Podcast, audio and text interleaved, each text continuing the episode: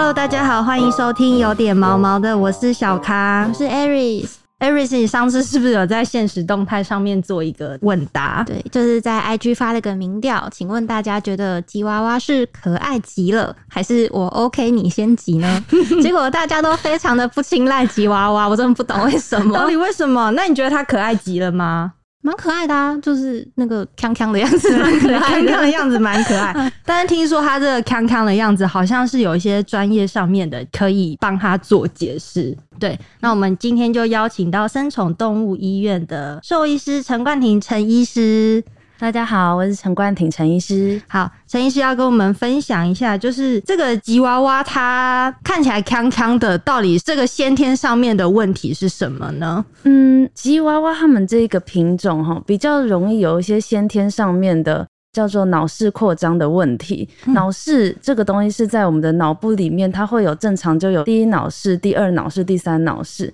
那它在它的某一个脑室。它每一个正常都会有一个比例的大小，那它们的这个大小就是特别大，所以它其实这个叫做俗称的水脑。对，那这个 我们很常觉得这个好像就是骂人的话。对，那它其实真的是一个疾病。那在吉娃娃来说，就是比例是比较高的，所以你常常看到吉娃娃的头好像感觉比较大，跟它的脸的比例不成比例，对，有可能是呃这个水脑的几率就比较高哦。所以这个今天我们为什么会先提到吉娃娃，就是有时候我们会看到毛小孩可能在家里会出现一些奇怪的症状，然后就像人一样突然癫痫发作，但其实这都有可能是一些神经上面的问题，然后加上。刚刚跟医师有聊到，就是吉娃娃可能就是在这个抽蓄癫痫的这个部分会比较常见。那如果假如说饲主一般在家里突然发现狗狗抽搐倒在地上的话，我们自主的作为可以怎么样呢？嗯，这个真的是可以讲很多，嗯可能主要会讲几个要做跟不要做的，因为我们已经对于可能人类癫痫已经有一些大概的认识了，但我们可能会以为对人类做的事情也可以对宠物做，但是不一定。嗯，对，那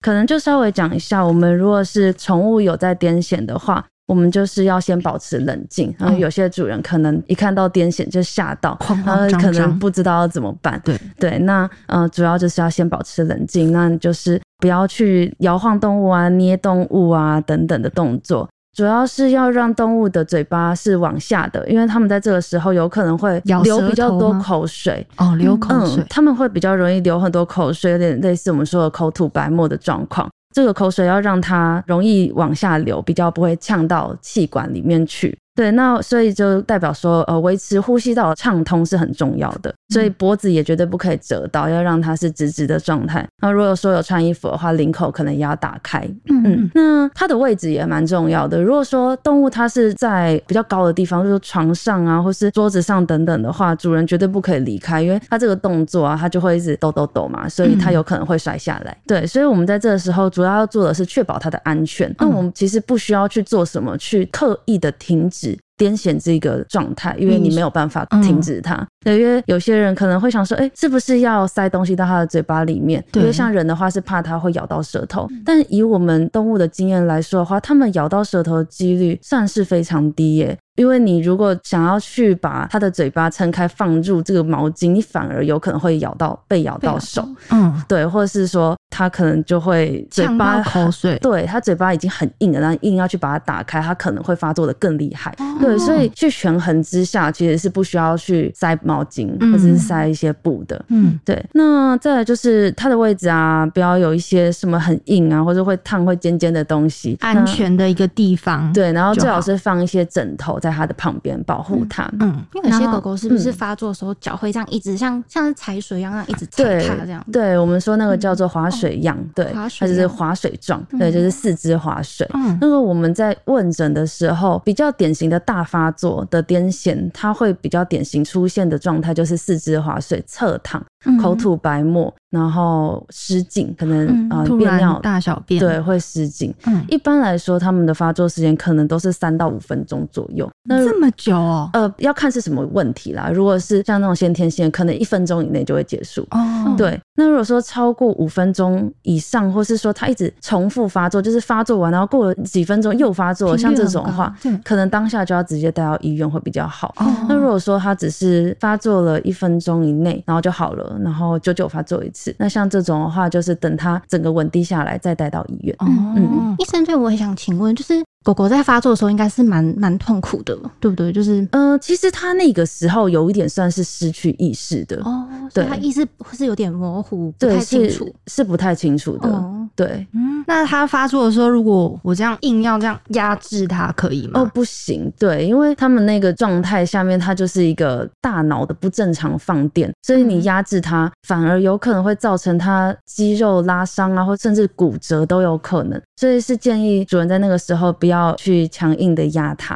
嗯，对就把它温柔的放在地板上，然后刚刚医生有讲，嘴巴要朝下，对嘴巴朝下是让它头这样对弯下来。对，弯下来，哦然后让他是口水容易流出来的角度就可以了。嗯，这样就是对他来说比较安全，对。然后旁边可以观察一下他的状况。嗯对，呃，观察这个部分也蛮重要的，嗯因为我们会建议主人要帮我们录影，嗯可以的话帮我们录影起来，然后记录一下它发作的样子是什么样子，嗯持续的时间，这些在去看医生的时候都是一个蛮好的诊判断的一个依据。嗯对那刚刚像医生刚刚有提到说，就是癫痫它其实不是一种疾病，它是一种嗯症状。对，那想请问，到底是狗狗是发生了什么样的事情？是什么原因会让它们造成有癫痫这样的症状出来？嗯，讲到这个癫痫的症状，它其实原因有非常多种。那主要的话，我们先分成两大类。第一大类的话，它是算是原发性，也就是指的就是它是原因不明的癫痫发作，嗯它可能是跟基因遗传有关。像这一种的话，它可能不一定可以在它的这个解剖上面看到什么问题，也就是说，它脑部不一定找到什么问题，但它就是会这样子不明原因的发作。就像刚刚提到的吉娃娃，呃，像吉娃娃它是有它是有问题的，哦对，它是先天性的有问题，但是它还是找得到原因，哦对嗯所以它不算是在这一类里面哦、嗯嗯，我之前待的医院，它其实是有做比较高阶的影像诊断，例如说 CT 跟 MRI，那这个都是拿来作为去诊断神经问题很好的工具。那那时候我们是有做过统计，那第一种我刚刚讲的那种原发性的，它大概占这个癫痫病患里面的百分之三十趴。哦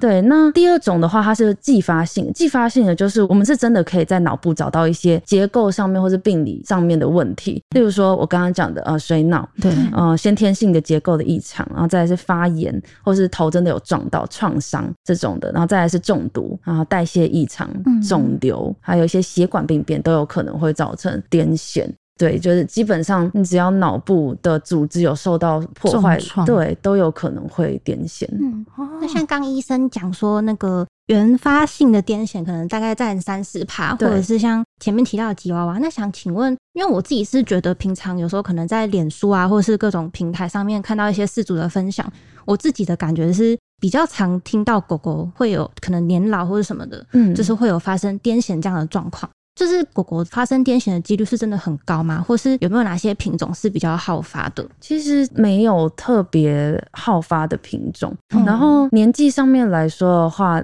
年轻到老都有可能发生癫痫，因为他们原因不同嘛。嗯例如说，呃，免疫性的脑炎，它比较常发生的年纪是一到三岁，你会觉得，哎、他很年轻，啊为什么会癫痫？嗯那是因为他免疫的这个问题问题失调了，哦对，免疫失调，有时候免疫太过亢进，你自己的细胞、你自己的一些免疫系统，就是说白血球啊，也会去攻击自己的脑部，这个是蛮可怕的事情。哦，对，听起来就很可怕，对，听起来很可对怕。啊嗯，对，像免疫系统这种问题，就是呃，红斑性狼疮，就是说，就是人类也会有，嗯，对，就是那种都算是不太好医治的。哦嗯，所以说他们这个呃癫痫发作的话，感觉是蛮难预防的、就是好像嗯看到它发作，就是只能看着了。那有没有办法吃一些补品或是干嘛来降低它发生的这个频率呢？呃，您是指说，如果它已经有我已经知道它我的狗狗常常会有癫痫的发作，那我平常是不是可以帮它补充一下什么营养素营养素之类的？其实如果说它真的有癫痫，最重要的事情，第一件就是要先找出癫痫的原因。嗯，对，就是我刚刚说到，可能就有需要先去，一定要带到动物医院嘛。对，